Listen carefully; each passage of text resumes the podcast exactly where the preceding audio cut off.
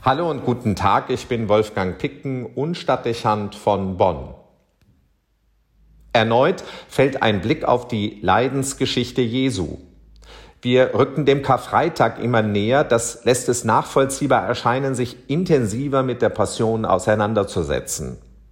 Es sind zahlreiche menschliche Fehlverhalten, die diesen tragischen Weg begleiten und zu seinem dramatischen Ergebnis führen, den Tod am Kreuz. Es gibt zweifelsohne Treiber, die im Hintergrund und in manchen Szenen noch ganz unverblümt in vorderer Reihe die Lage eskalieren und die Hinrichtung als Lösung fordern. Zunächst sind da die Pharisäer und Schriftgelehrten zu nennen, die Jesus als Gotteslästerer und Gesetzesübertreter identifizieren und deshalb die brutale Anwendung des jüdischen Strafrechts fordern. Wer den Gott Yahweh verhöhnt, weil er sich selbst ohne Berechtigung als Gottes Sohn bezeichnet und wer seine Jünger und Zuhörer auffordert, Regeln zu brechen und die Sabbatheiligung zu umgehen, wird als Aggressor gesehen und muss eliminiert werden.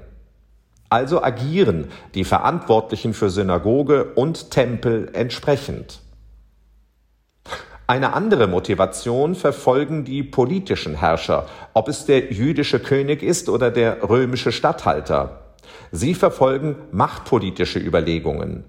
Es geht um die Ruhe in einer so oder so in Stadt und Land aufgeheizten Stimmung. Die Mächtigen sehen Verantwortung, das Gleichgewicht der Kräfte zu wahren und Tumulte und Unruhen zu vermeiden. Für den jüdischen König steht der Rest seiner Unabhängigkeit und seines Einflusses auf dem Spiel. Pilatus hingegen muss sein Ansehen in Rom und nicht zuletzt auch die Aussichten auf Wohlwollen und Beförderung durch den Kaiser fürchten. Also sind sich beide schnell darin einig, dass es besser ist, einen Unruhestifter, der das Volk polarisiert und ihre geistlichen Anführer provoziert, zu opfern, als mit dem Risiko zu leben, dass die Stadt zum offenen Austragungsort religiöser Konflikte wird. Jerusalem ist zu sehr Metropole, als dass die beiden das wagen könnten.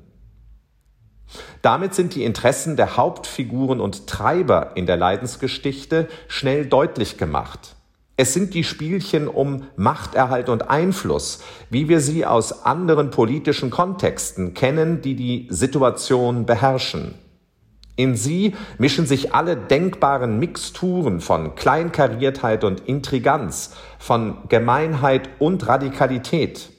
Der Zweck heiligt alle Mittel, am Ende sogar die Koalition von ausgemachten Feinden, um den gemeinsam identifizierten Gegner aus dem Weg zu räumen. Das sind die Grundlagen für politische Tricksereien und eiskalte Intrigen, die am Ende die Moral ausblenden und im Ergebnis zu dem führen, was wir heute Politikverdrossenheit nennen. Man hat die Leidensgeschichte im Hinterkopf und sieht im Fernsehen die Nachrichten und könnte sich mit Blick auf viele Verhaltensmuster der Mächtigen in Politik und Wirtschaft national und international ohne weiteres zu dem Schluss kommen, dass sich offenkundig wenig geändert hat. Immer wieder erliegen die Verantwortlichen den Versuchungen der Macht und immer wieder müssen andere dafür zahlen. Das ist eine nüchterne Feststellung, die zur Resignation führen kann, aber die eigentlich deutlich machen will, dass wir nicht einfach alles geschehen lassen dürfen, sondern als Bürger, zumal als Christen, wachsam sein müssen. Wir wissen um die Schwächen des Menschen und seine Anfälligkeiten, wenn es um Einfluss und persönliche Stellung geht. Deutlicher als in der Leidensgeschichte kann das kaum zutage treten. Also müssen wir genau hinsehen, kontrollieren und widersprechen, wenn es nötig ist und, was noch viel bedeutsamer erscheint, selbst bereit sein, uns dieser Herausforderung der politischen Macht zu stellen und mitzugestalten. Es ist wenig glaubwürdig, nur die Handelnden vom Wohnzimmersofa aus zu kritisieren und sich selbst nicht in die Versuchung zu bringen, die Politik mitzugestalten und sich der berühmten Versuchung der Macht auszusetzen. Damit kommt etwas in den Blick, was nicht minder die Leidensgeschichte bestimmt und ihre Dramaturgie ausmacht. Sicher wäre es zu dieser brutalen Hinrichtung nicht gekommen, hätte es in Jerusalem nicht Tausende von Menschen gegeben, die mitgemacht oder einfach weggesehen haben. Es braucht eben auch Menschen, die sich von der Macht manipulieren lassen und die Parolen aufgreifen und zu ihren machen, damit Strategien aufgehen und Intrigen realisiert werden können. Man könnte den Situationen damals zugutehalten, dass die Menschen im römischen Reich nicht gewohnt waren, sich Einfluss zu verschaffen und aktiv an Meinungsbildungsprozessen zu beteiligen. In der Kaiserzeit war nicht danach gefragt, mehr noch es war nicht gewünscht. Entsprechend wurden die Bürger erzogen und geprägt. Gleichwohl, das wird in der Passion Jesu deutlich, rechtfertigen solche politischen Verhältnisse nicht, dass Menschen aus ihrem Gewissen eine Mördergrube machen und zusehen, wie eine staatliche Autorität oder eine religiöse Macht die Regeln des Anstands und die Würde des Menschen mit Füßen treten. Auch die Erwartung von Gewalt und Restriktion entbinden nicht von der Verpflichtung zu Widerstand und Zivilcourage.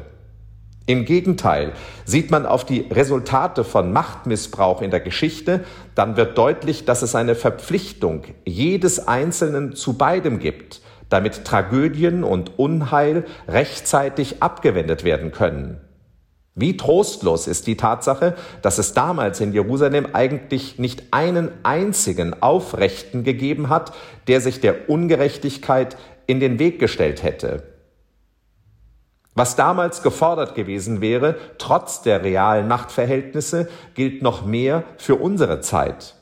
Es kostet uns in unserem Verfassungs- und Rechtsstaat weder das Leben noch eine harte Strafe, wenn wir Unrecht markieren und uns dem durch klare Positionierung widersetzen. Aber das Phänomen, so möchte man fast meinen, dass die Mehrheit wegsieht und geschehen lässt, weil Eingreifen unbequem und folgenreich sein könnte, ist dennoch weit verbreitet. Viele laufen mit und sind verdächtig leise, wenn stehen bleiben und die Stimme erheben gefordert wäre. Es gibt auch heute viel Leid und Ungerechtigkeit, die vermeidbar wären, wenn die scheinbar Ohnmächtigen, wir, die Einzelnen, wahrnehmen, dass sie gefordert sind und sich am politischen Geschehen beteiligen müssen, statt nur die politische Klasse zu diskreditieren. So gesehen ist die Passion eine Aufforderung an das Gewissen und ein Appell zum Handeln, denn mitlaufen, darüber sollte man sich nicht hinwegtäuschen, macht zweifelsohne immer auch zum Mittäter. Wolfgang Picken für den Podcast Spitzen aus Kirche und Politik.